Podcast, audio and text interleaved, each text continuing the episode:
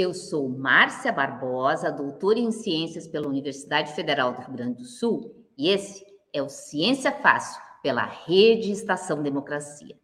No programa de hoje, nós temos o prazer de ter conosco Fernando Rosado Spilk, que possui graduação em Medicina Veterinária pela Universidade Federal do Rio Grande do Sul, mestrado em Ciências Veterinárias também pela URGS, na área de virologia animal e doutorado em genética e biologia molecular na área de microbiologia pela Universidade Estadual de Campinas, a Unicamp.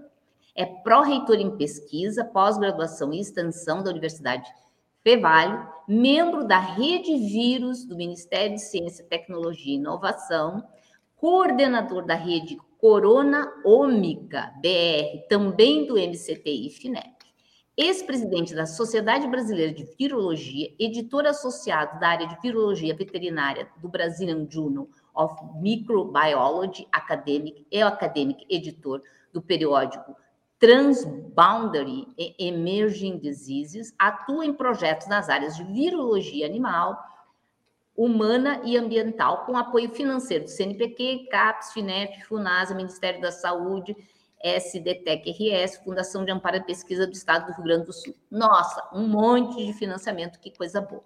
E aí, Fernando, tu és gaúcho de onde? Eu sou gaúcho de São Paulo, capital. Os meus pais são gaúchos, estavam lá, se conheceram, e um tempinho depois, uns aninhos depois, eu nasci lá.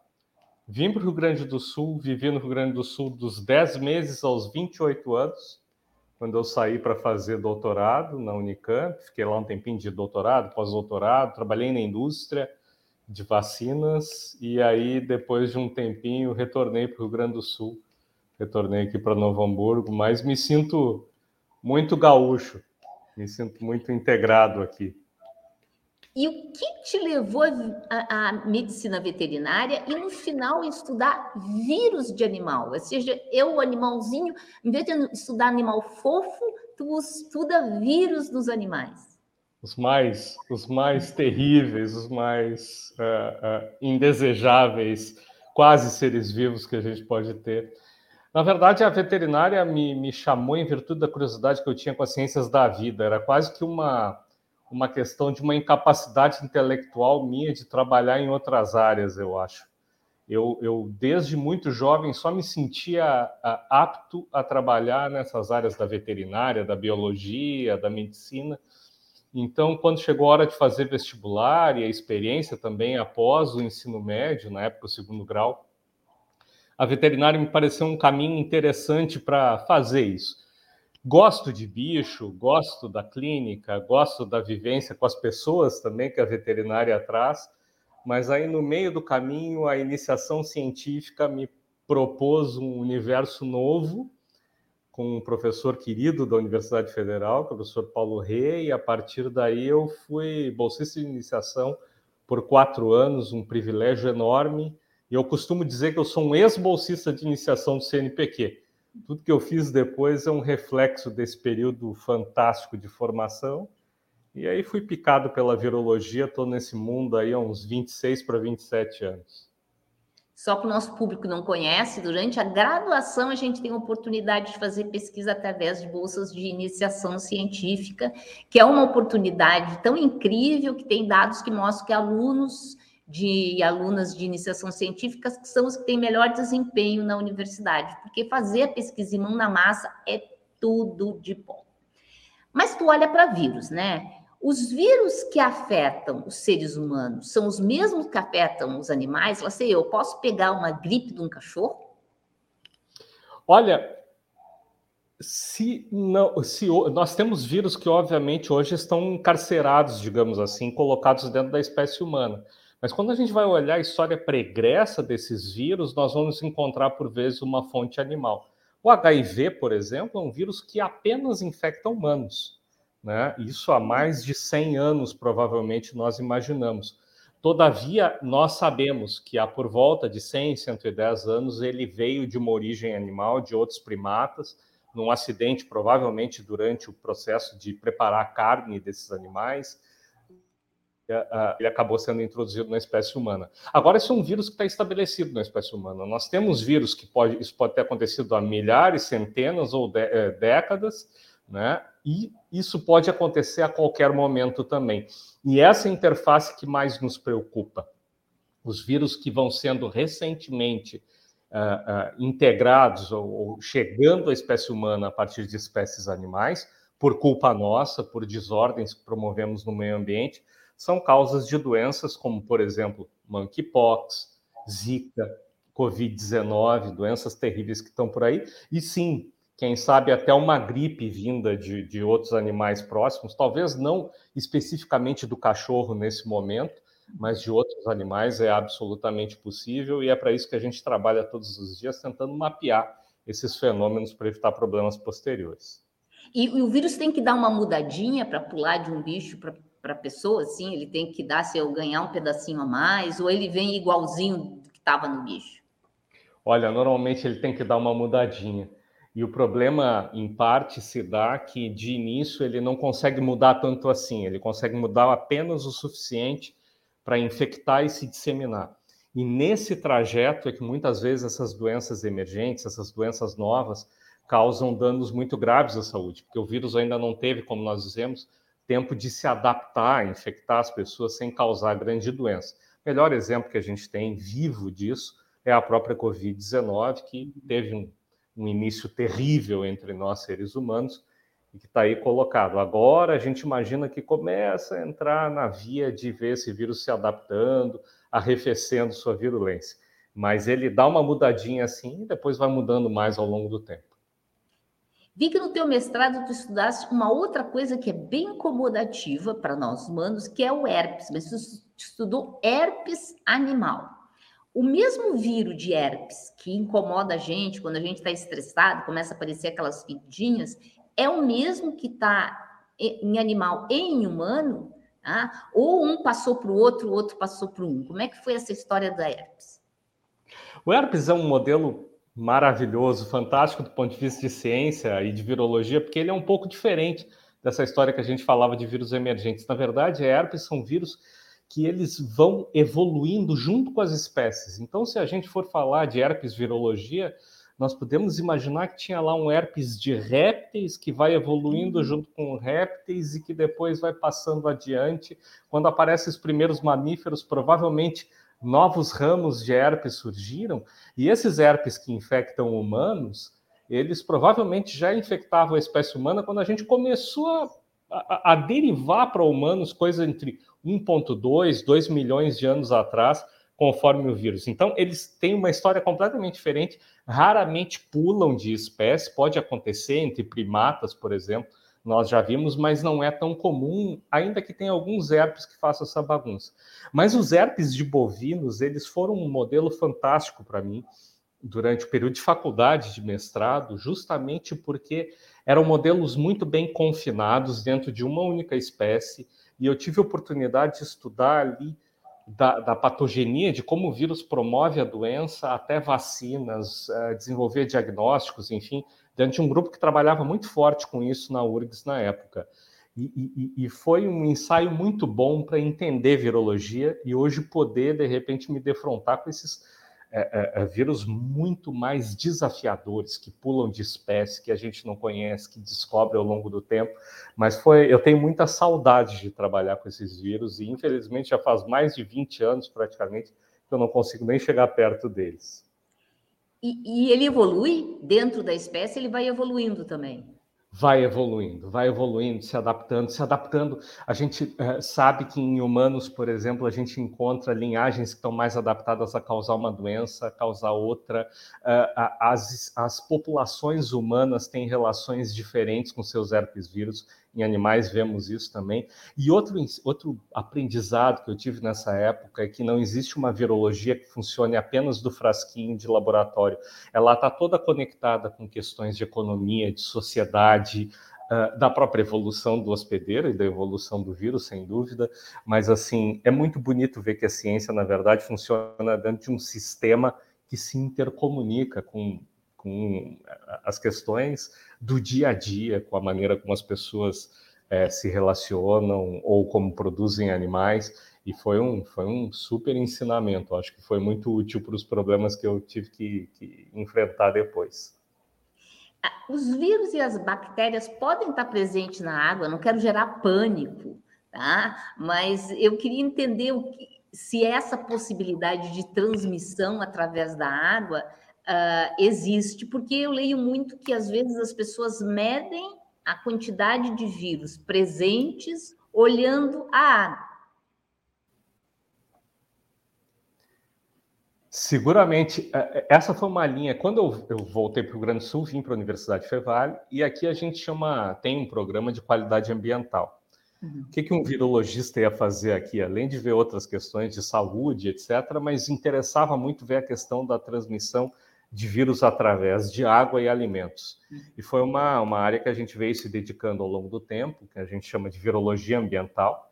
Né? Ah, os vírus hoje, para tu teres uma ideia, até hoje, a gente olha bactérias, mas nem sempre pela legislação olha vírus, mas são um, um, problema muito importante em saúde pública. Num país como o Brasil, que ainda precisa evoluir em saneamento, nós sabemos que os vírus são das principais causas de atendimento, né? Gastroenterite, né? o vômito e a diarreia, transmitido pela água, provocados por vírus, são a principal causa de atendimento ainda no país, nos ambulatórios do país. Né? Esse, esse é um desafio social que nós precisamos encarar ao longo do tempo. Eles podem ser transmitidos, eles, eles podem ser transmitidos também pela água de recreação, que é uma outra preocupação grande que temos.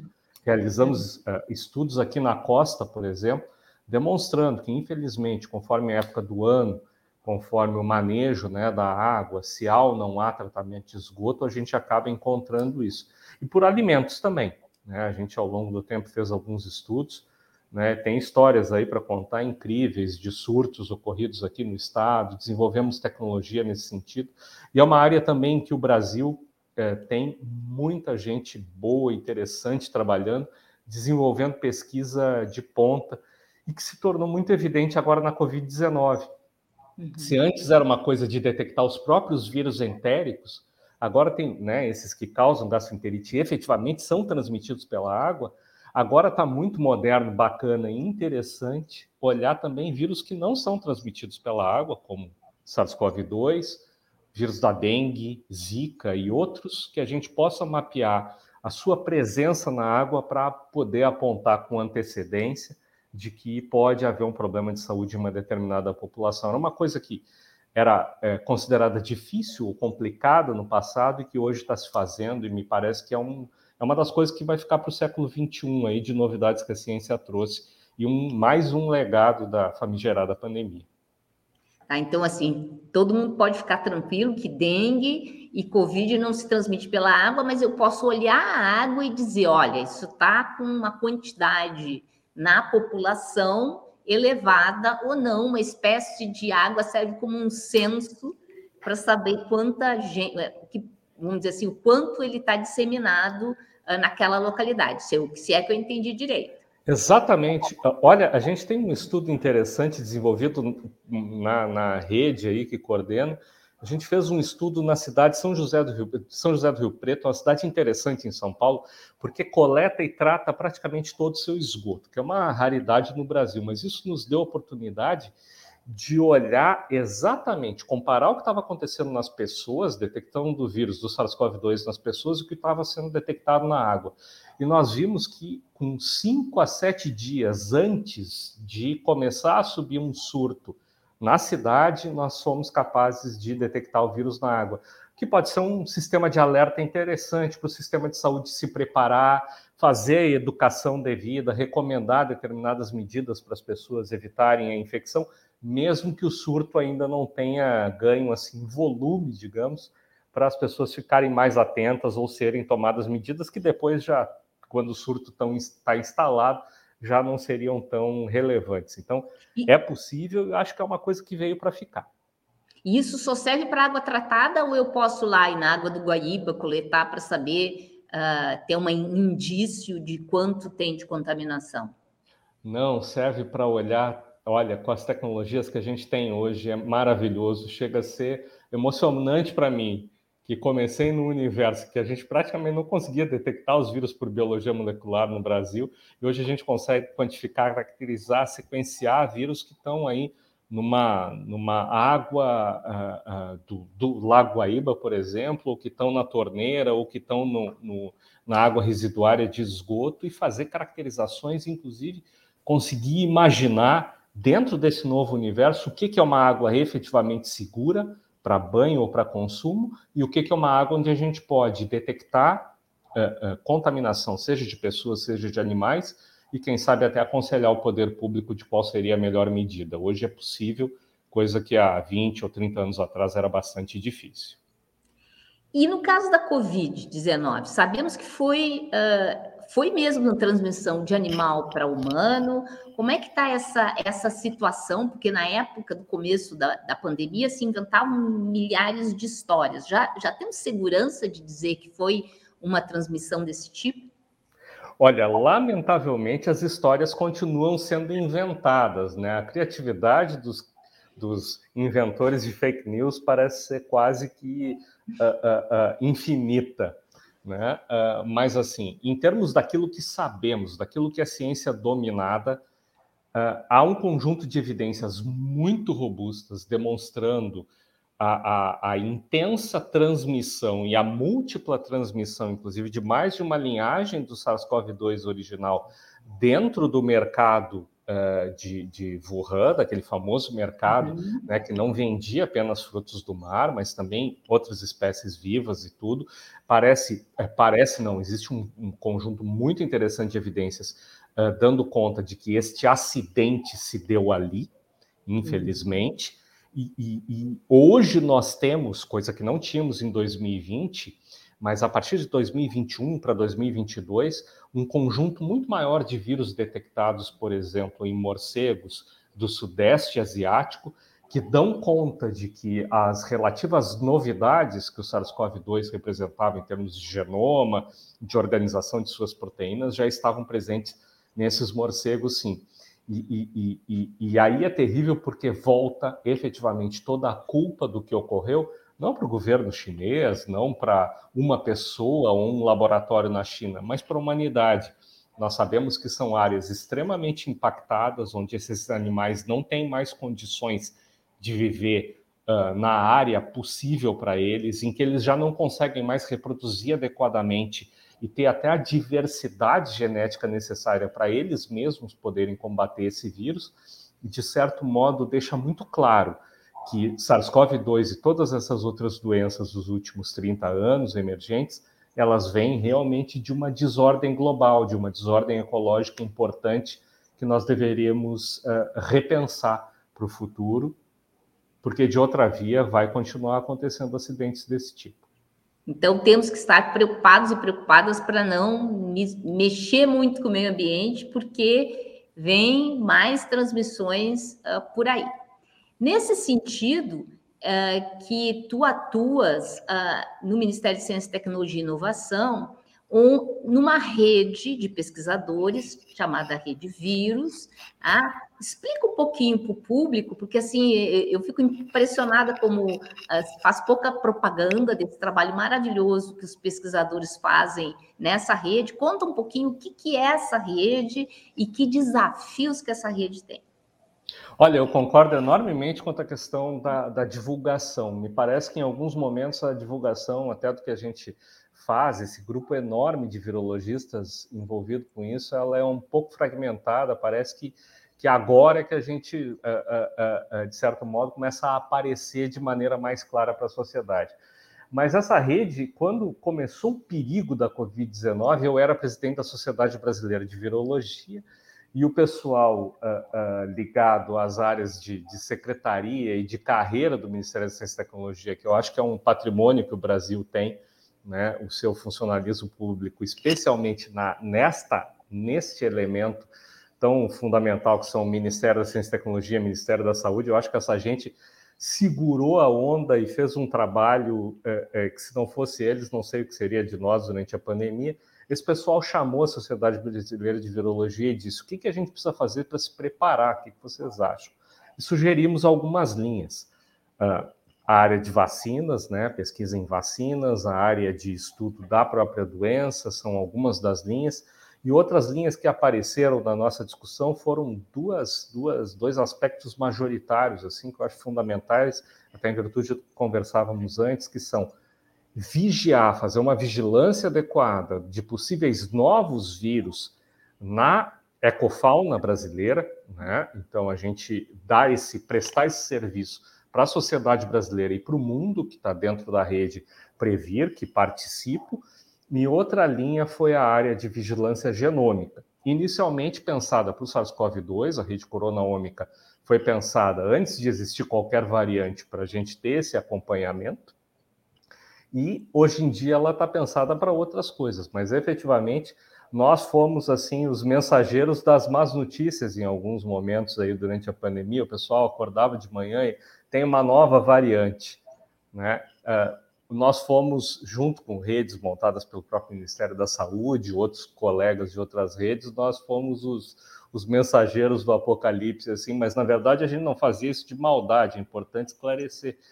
É, a gente estava tentando subsidiar as autoridades sanitárias de informação que é muito relevante, como as pessoas viram, até protocolo de imunização, por exemplo, foi aprimorado em virtude desse tipo de informação. Olha, tem uma variante aí. Será que precisamos colocar mais uma dose de vacina? E depois o resultado foi que sim. E aí a gente vê que o trabalho dos pesquisadores, né, uh, por vezes se traduz muito rapidamente em alguma coisa que é proveitosa em saúde pública. Eu acho que foi uma das dos, dos elementos importantes aí durante o período de, de enfrentamento da pandemia. E mais que tudo, eu acho que foi uma rede que vem formando muita gente, que é o meu fascínio em termos de, de fazer ciência no Brasil. Eu acho que a gente tem esse compromisso acessório de, de formar pessoas, eu acho que funcionou bastante bem. E dessa rede estão saindo, né, uh, duas novas vacinas para Covid, e outros medicamentos, e ao mesmo tempo, e aí tu vai ter que dar uma palhinha para nós de, de, novidade, tem um novo desafio à rede, né? Que é o que, que nós vamos fazer com a gripe aviária. O que, que é essa gripe aviária e o que, que será que dá? Ela é um perigo ou ela é, um, é uma coisa que a gente tem que relaxar e deixar acontecer?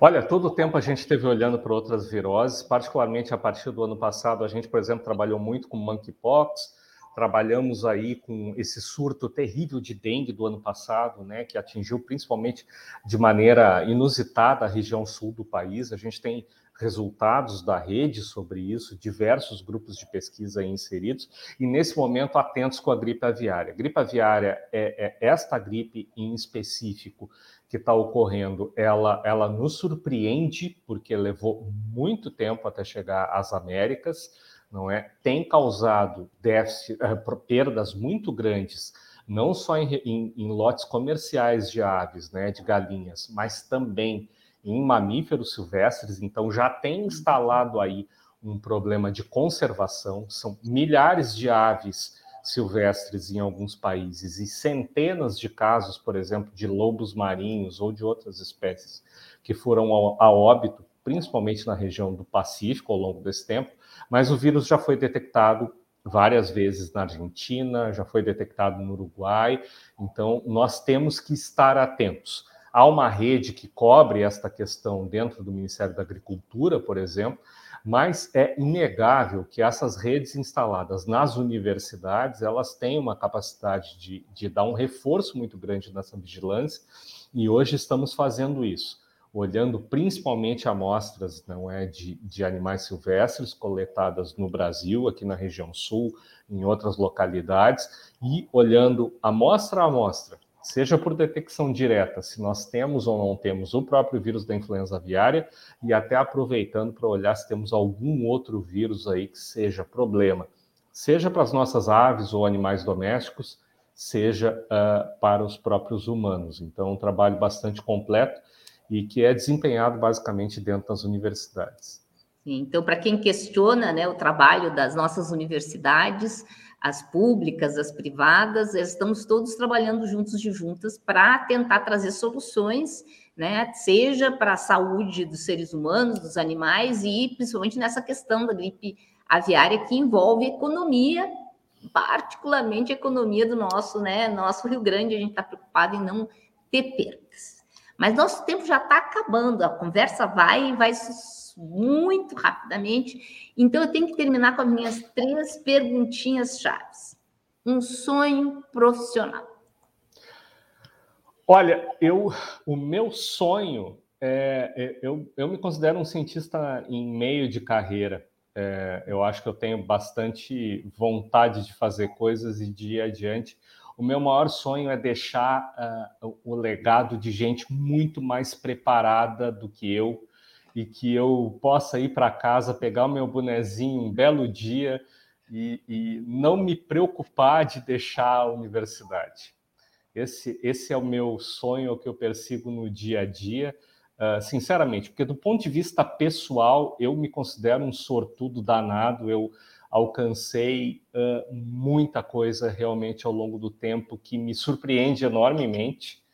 Uh, e, e, eu sou muito realizado nesse ponto de vista, mas esse é o legado que eu quero deixar. Eu tenho absoluta certeza de que a gente tem um tempo a cumprir nesse planeta e eu quero, eu quero deixar tudo aqui em ordem e que a ciência continue sendo uh, maravilhosa. Eu tenho certeza que estou conseguindo fazer isso, tá?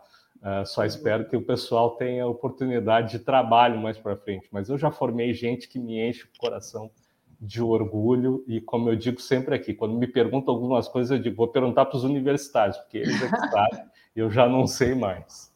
Então, esse é, esse é o meu sonho, assim, a minha, a minha coisa de vida e que, que me inspira enormemente. Uma coisa que tu sabes fazer, mas não está no teu currículo. Eu faço uma parrija muito boa. Hum. Eu gosto de assar e, e, e quando eu estou inspirado, eu acho que eu acerto. E sou um eterno estudante de violão. Um dia aprenderei a tocar e o dia que eu aprender a tocar, eu vou botar no currículo Lattes, vai estar lá no resumo. Com vale certeza. a pena, né? E põe ah, a parte vale, também que as pessoas vão te convidar para tu cozinhar na casa delas. Pode ser, é, daí eu dou uma palhinha com violão, elas me mandam embora. Segura. E finalmente, para metade da população do Rio Grande do Sul te odiar, qual o teu time de futebol? Eu sou colorado, né? É, e, e, enfim, com todas as delícias e agruras desse cargo. Muito obrigada, Fernando. Esse foi Ciência Fácil da Rede Estação Democracia. Parceiros que retransmitem Jornal Brasil Popular, Rede Soberania, Brasil de Fato RS, Portal Litoral Norte RS, TV Passo de Torres, o coletivo Coalizão de Movimentos contra a Discriminação Social, página da CUT-RS, Jornal Já, Porto Alegre, Ferrabras FM e TV Caxias. Nossos apoiadores, CUT-RS, Adurgues, CEPERS e Cressol.